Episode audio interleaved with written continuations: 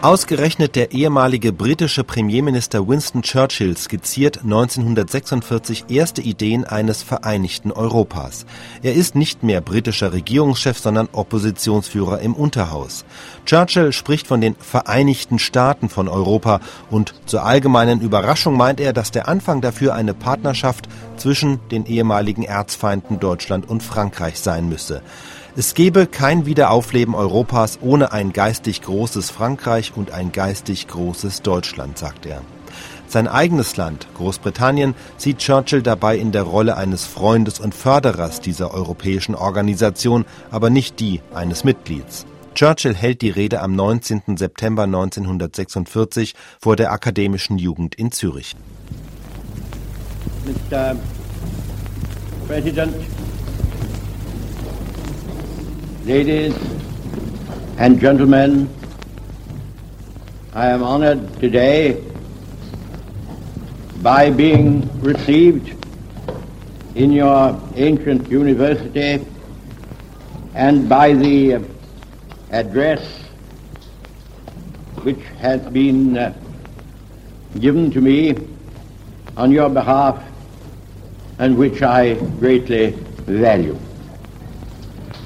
I wish to speak to you today about the tragedy of Europe. This noble continent, comprising on the whole the fairest and the most cultivated regions of the earth, enjoying a, a temperate and equable climate, is the home of all the great parent races of the Western world. It is the fountain of Christian faith and Christian ethics. It is the origin of most of the culture, the arts, philosophy, and science, both of ancient and modern times. If Europe were once united in the sharing of its common inheritance, there would be no limit to the happiness, to the prosperity and the glory which its three or four hundred million people would enjoy. Yet it is from Europe that have sprung that series of frightful nationalistic quarrels originated by the Teutonic nations in their rise to power which we have seen in this 20th century and even in our own lifetime wreck the peace and mar the prospects of all mankind. And what is the plight to which Europe has been reduced? Some of the smaller states have indeed made a, a good recovery. But over wide areas, a vast quivering mass of tormented, hungry, careworn, and bewildered human beings gape at the ruins of their cities and their homes and scan the dark horizons for the approach of some new peril, tyranny, or terror. Among the victors, there is a babel of voices. Among the vanquished, the sullen silence of despair.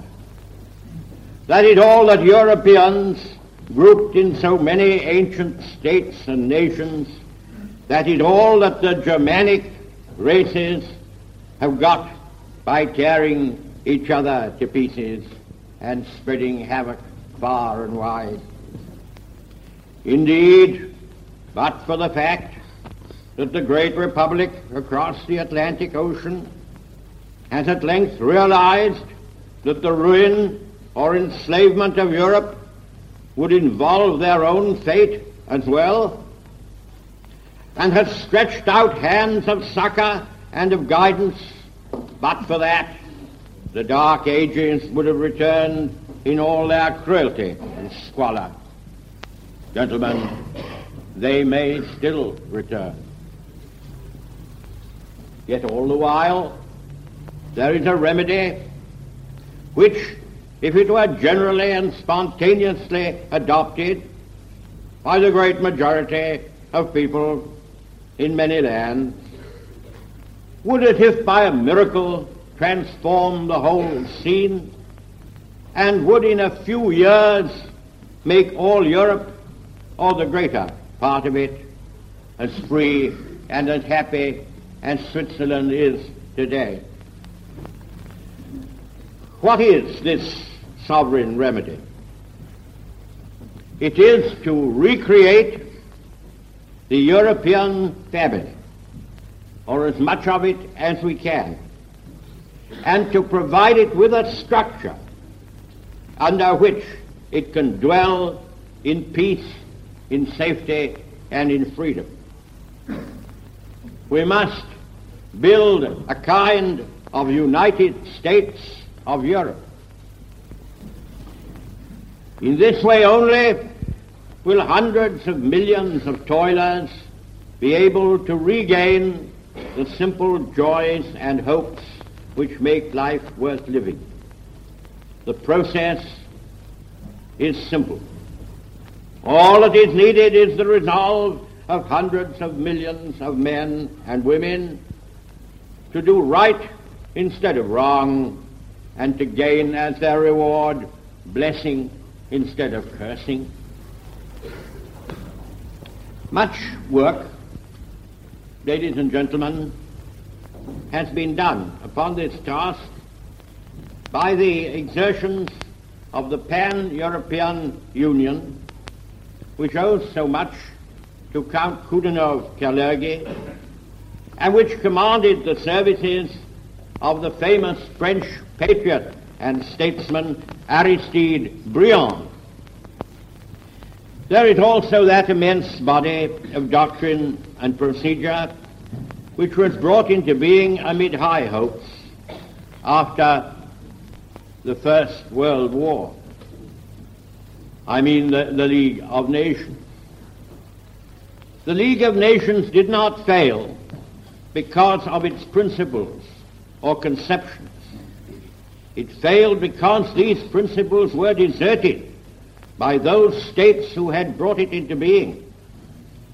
It failed because the governments of those days feared to face the facts and act while time remained. This disaster must not be repeated.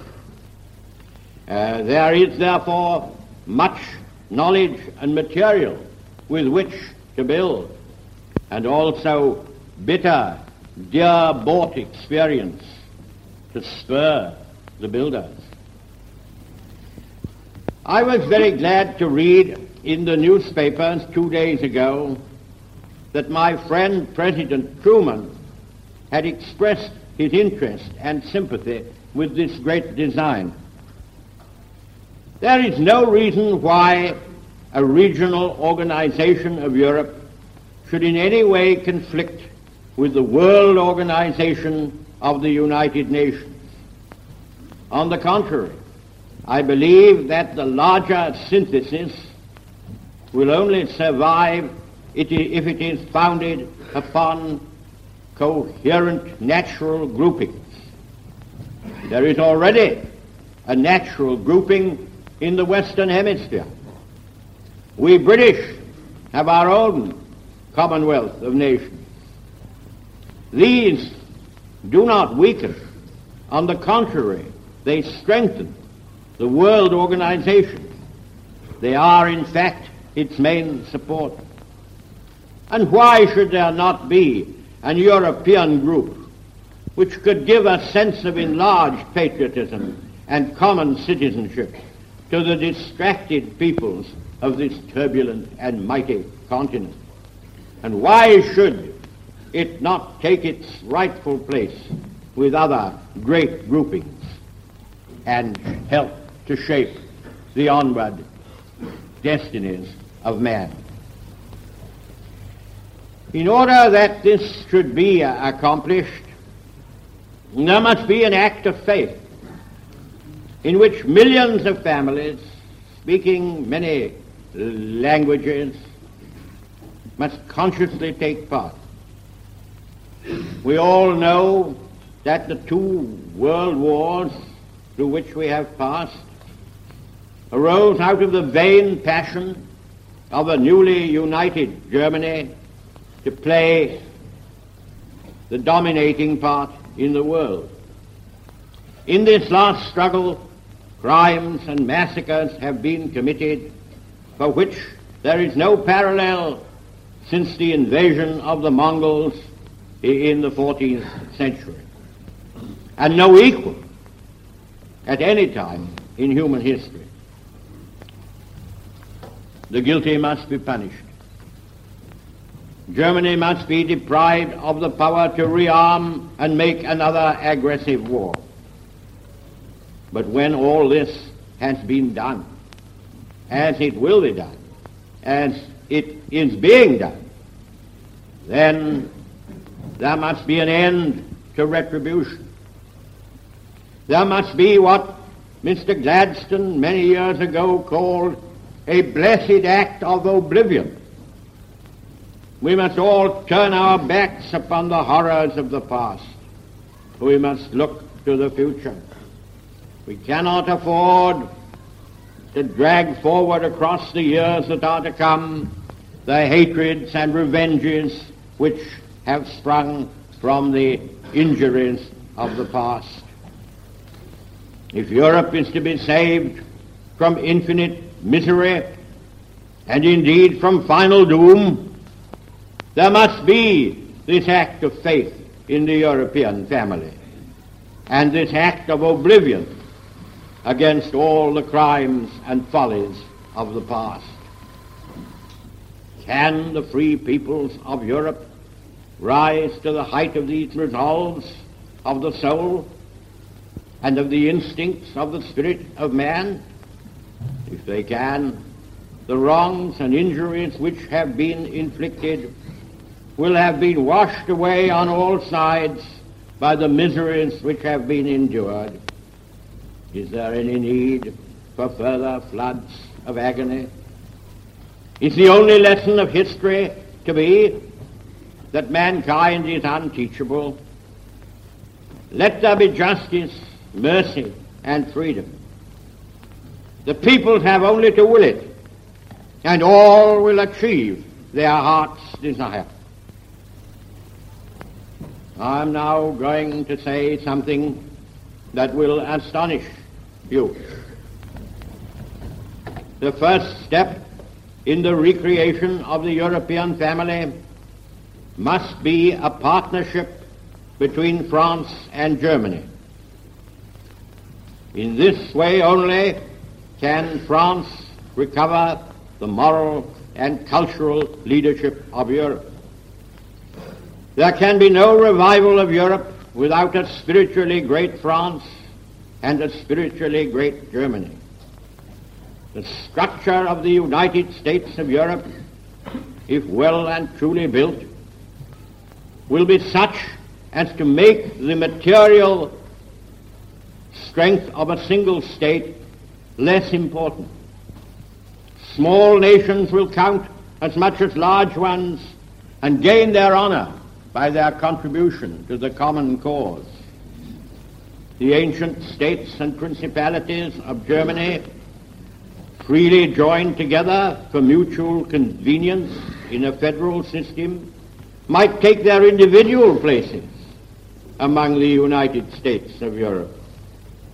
I shall not try to make a detailed program for hundreds of millions of people who want to be happy and free, prosperous and safe, who wish to enjoy the four freedoms of which the great President Roosevelt spoke and live in accordance with the principles embodied in the Atlantic Charter. If this is their wish, if this is the wish of Europeans in so many lands, they have only to say so. And means can certainly be found and machinery erected to carry that wish to full fruition. But I must give you a warning. Time may be short. At present, there is a breathing space. The cannons have ceased firing.